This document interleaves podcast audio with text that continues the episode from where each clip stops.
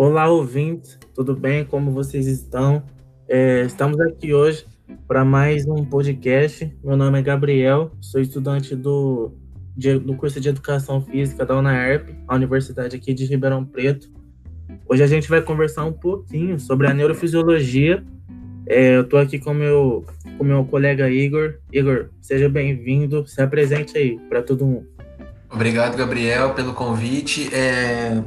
Olá, pessoal, sou o Igor, sou estudante de Educação Física também na Universidade de Ribeirão Preto, a UNAERP. E como já dito pelo Gabriel, hoje vamos abordar um tema que é, que é bastante legal, que é a neurofisiologia. Ela, a neurofisiologia, ela estuda os neurônios das, do seu corpo e da sua cabeça. A neurofisiologia, o que, que ela é? Ela, ela tem como objeto de estudo o funcionamento do seu sistema nervoso. Ela, ela estuda todos, toda a sua parte de cérebro, toda a sua parte de neurônio, de axônio, de sarcômero, de tudo. E ela também ela faz parte de um campo científico muito importante, que é denominada neurociência. Muito bem, é, já como você deu uma introdução, eu queria começar te fazendo uma pergunta que é sobre uma das bases, um dos pilares da neurofisiologia, de como ocorre o estímulo, que é o potencial de ação. É, posso fazer? Posso seguir? Pode, fica à vontade, Gabriel.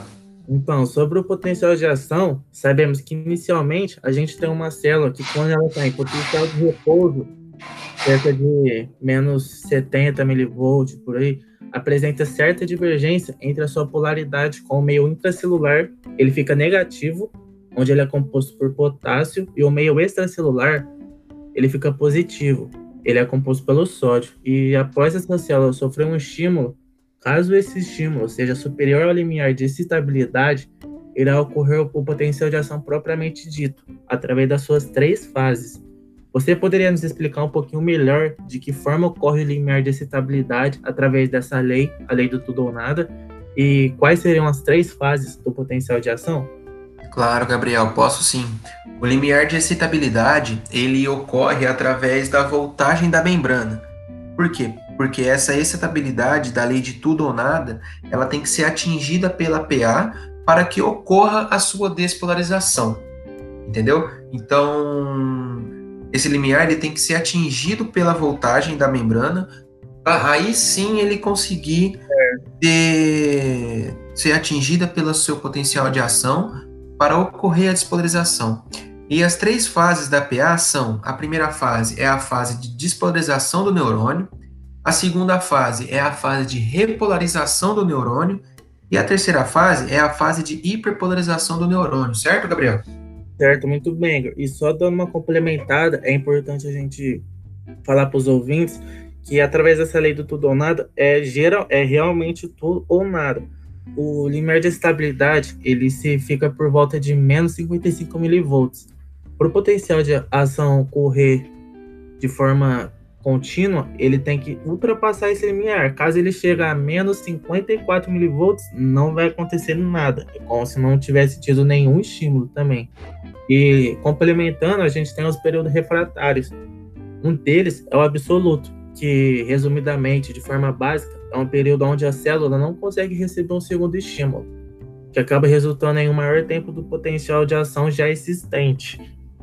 Entendi, Gabriel. O outro período, pelo que você está falando, eu consegui lembrar aqui, o outro período é o refratório relativo. O que, que seria esse? É o momento em que a célula já pode receber um segundo estímulo. Mas esse segundo estímulo que a célula vai receber, ele tem que ser muito mais forte. Por quê? Porque a célula já vai estar tá hiperpolarizada e mais distante ainda do seu limiar de excitabilidade. E já continuando na linha de raciocínio, Gabriel, logo após falar sobre o potencial de ação, todas essas coisas, vem a condução do impulso nervoso pelos neurônios. E tem tipos de condução, tem axônios, tem bainha de mielina, essas coisas. Sabemos que existe dois tipos de condução, a eletrônica e a ponto a ponto, que possuem neurônios amielínicos ou amielinizados, e a condução saltatória, que possui neurônios mielínicos, que são neurônios de maior calibre. Diante disso, Gabriel, você poderia nos dizer se esses axônios possuem bainha de mielina, a espessura deles e nos demonstrar também alguns exemplos de velocidade de condução de cada um? Claro, começando pela condução eletrônica ou ponto a ponto, conhecida por diversos autores, é a condução ponto a ponto, ela não possui a bainha de mielina, por isso o nome de amielínico, a condução eletrônica, para quem preferir. Elas são de menor calibre e têm a sua velocidade menor que a saltatória, que por sua vez possui a bainha de mielina. Essa bainha é como se ela fosse uma capa de um fio, um exemplo. É, por isso, elas são de maiores calibres. Ela isola a membrana celular do neurônio. Mas essa bainha, ela não é contínua, igual propriamente dito um, uma capa de um fio. Ela possui alguns espaços entre si. Esses espaços são conhecidos como nódulos de Javier. Quando ocorre o potencial de ação e o impulso, quando eles estão percorrendo o axônio, eles saltam de um nódulo ao outro, despolarizando cada vez em um ponto e fazendo com que o impulso seja conduzido mais rapidamente do que em axônios não amielínicos ou amielinizados para quem preferir, assim como ocorre na condução eletrônica. Certo, e, Gabriel, entendi.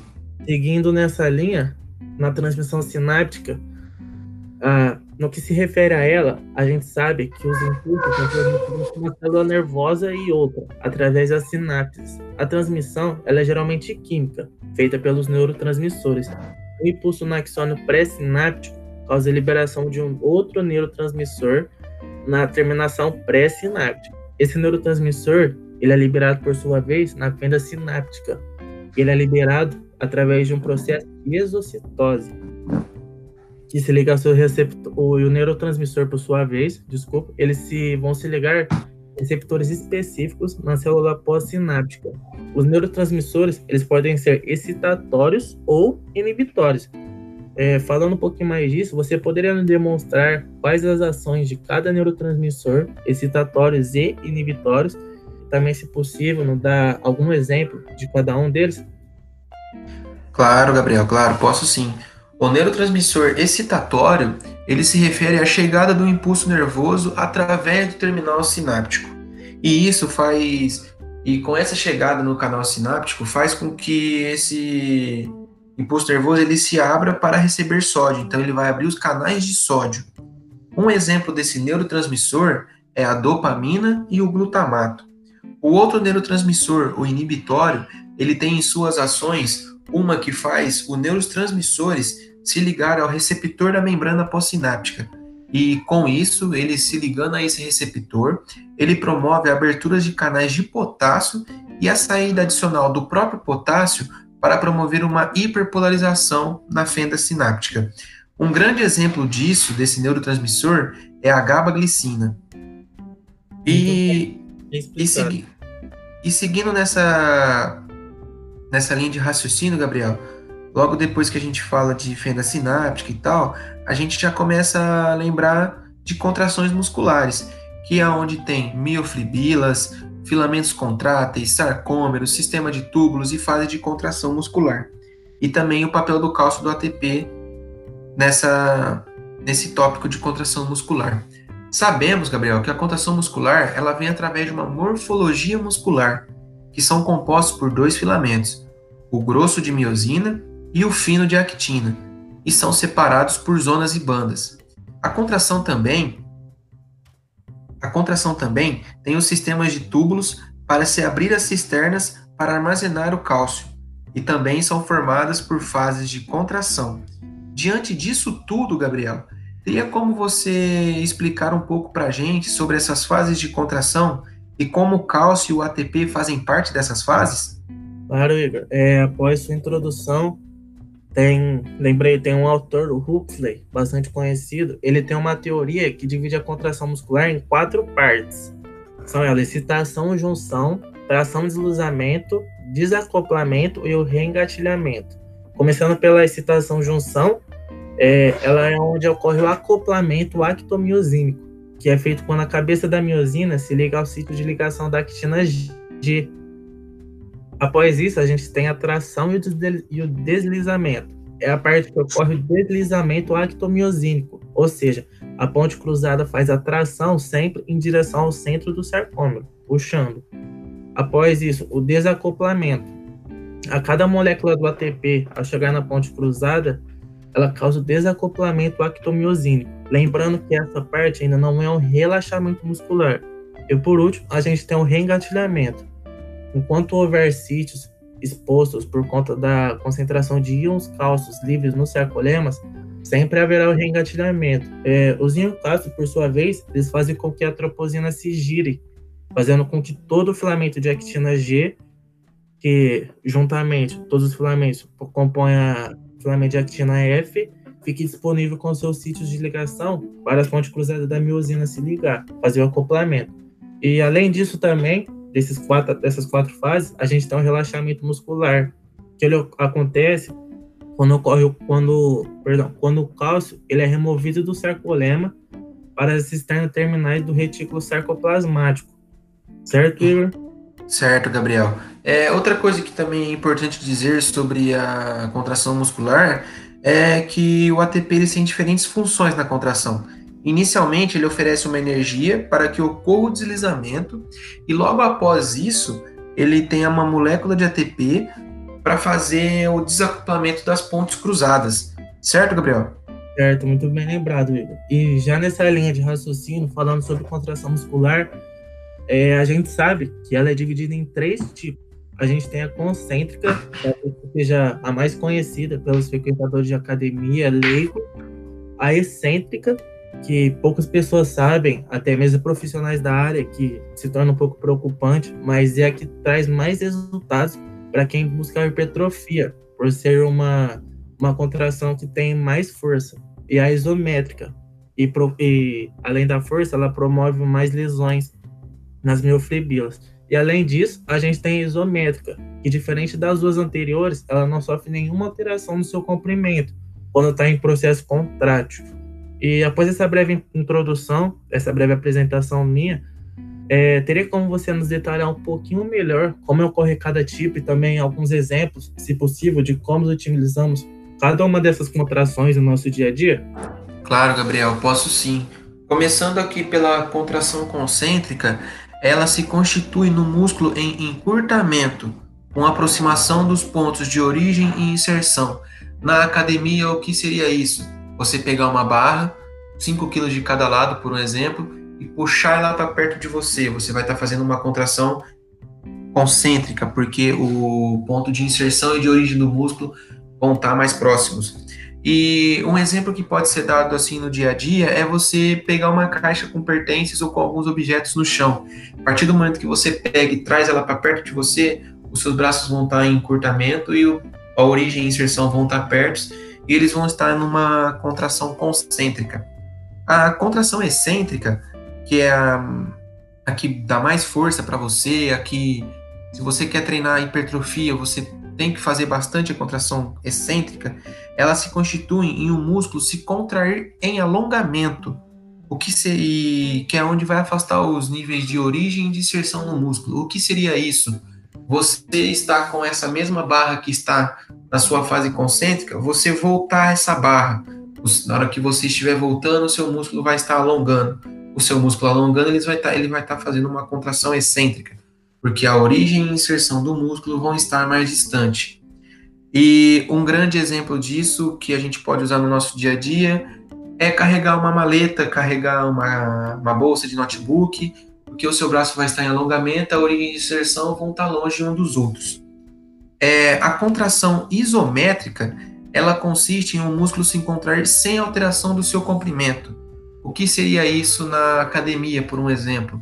Você pegar essa mesma barra que você fez a contração concêntrica e excêntrica e parar ela numa posição. O seu braço ele vai estar em 90 graus e ali você vai fazer a contração excêntrica estimulando a força do seu braço para, para ver até onde você consegue aguentar essa resistência, que trabalha bastante a resistência, e você vai ver até onde você consegue ficar mais tempo com isso.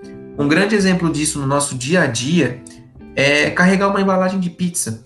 A partir do momento que você pega ela, você deixa o seu braço em 90 graus e ela está nos seus braços, e você anda com ela, você está praticando uma, uma contração excêntrica. Entendeu, Gabriel? Certo. A isométrica, né? Você iria dizer? Isso, a isométrica. A isométrica, isso, desculpa. Imagina. Lembrando, tem uma, tem um, um, comentário de um colega nosso, ele fez numa aula passada nossa, bastante interessante. Além de haver esse tipo de exercício para cada tipo de contração, tem exercícios que dentro de um próprio exercício conseguem englobar as três, os três tipos de contração. O exemplo que ele deu foi a da barra fixa, que o atleta, ao ele ou praticante de esporte, ao ele fazer um inclínio, ele puxar, atrás, chegar mais próximo da barra, ele está fazendo a contração concêntrica do bíceps. E após chegar no topo, ao fazer uma estabilização, ele estaria fazendo a concentração isométrica e após ele relaxar, de, relaxar não, após ele descer da barra, fazer o declínio devagar, sem soltar com tudo, sem fazer um salto, ele estaria realizando a concentração excêntrica, é, ele deu esse exemplo na aula, eu achei bastante interessante também. Ah, entendi, Gabriel, muito bom. É, e seguindo nessa linha de raciocínio, que a gente já falou de contração muscular, de tipos de contração, de potencial de ação de tudo, vem logo após os tipos de contração, vem os tipos de fibras musculares. Nós temos três: a tipo 1, a tipo 2A e a tipo 2B, que são fibras essas fibras musculares elas são células cilíndricas e multinucleadas, que compõem o músculo esquelético, que é composto por inúmeras miofibrilas e que se contraem quando são estimuladas através de movimentos. As fibras musculares, como já dizemos, são divididas em três tipos: a tipo 1, a tipo 2A e a tipo 2B. Com tudo isso, Gabriel, você poderia explicar para a gente um pouco mais sobre cada uma delas e como cada uma é solicitada em situações do dia a dia e em ações esportivas? Claro, Igor. É, começando pela tipo 1, a fibra tipo 1, ela é uma fibra de contração lenta aeróbica, mas ela, por sua vez, ela é bastante resistente à fadiga, por conta dela se utilizar da respiração aeróbica para energia. É, em fibras do tipo 1, a gente contém uma rede mais extensa de capilares que o tecido muscular de contração rápida, ou seja, as, tipo, as fibras tipo 2. E, portanto, temos uma quantidade de oxigênio muito mais alta presente nas fibras tipo 1. É, a fibra tipo 1 ela é uma fibra que nos ajuda a manter a postura, é utilizada também em alongamentos e bastante solicitada em exercício de longa duração, como um exemplo em atletas de ponta, a maratona, é uma atividade longa e que necessita muito da resistência para não deixar a fadiga e essa fibra é bastante presente. Após isso, a gente tem a fibra tipo 2A. Essa fibra tipo 2A ela é uma fibra rápida, intermediária e também anaeróbica. Agora ela não é mais aeróbica, ela é anaeróbica. Elas são fibras de grande diâmetro e contêm grandes reservas de glicogênio. Por conta disso, ela possui uma alta capacidade glicolítica e não uma oxidativa. Possui, mas é bem menos do que a glicolítica. E ela pode ser utilizada, é bastante solicitada em corridas de 3 mil metros, 5 mil metros. E por último, mas não menos importante, a gente tem as fibras tipo 2B. As fibras do tipo 2B, ela é uma fibra também anaeróbica de rápida contração. E esse tipo de fibra, ele também são de grande diâmetro e ela é bastante utilizada, recrutada em momento de explosão, como por exemplo no atletismo, no tiro de 100 metros, 110 metros com barreira, um salto, salto em altura e até no lançamento, lançamento de dardo, como exemplo. Certo, Igor? Certo, Gabriel. Bastante legal a sua explicação sobre as respostas, sobre as fibras.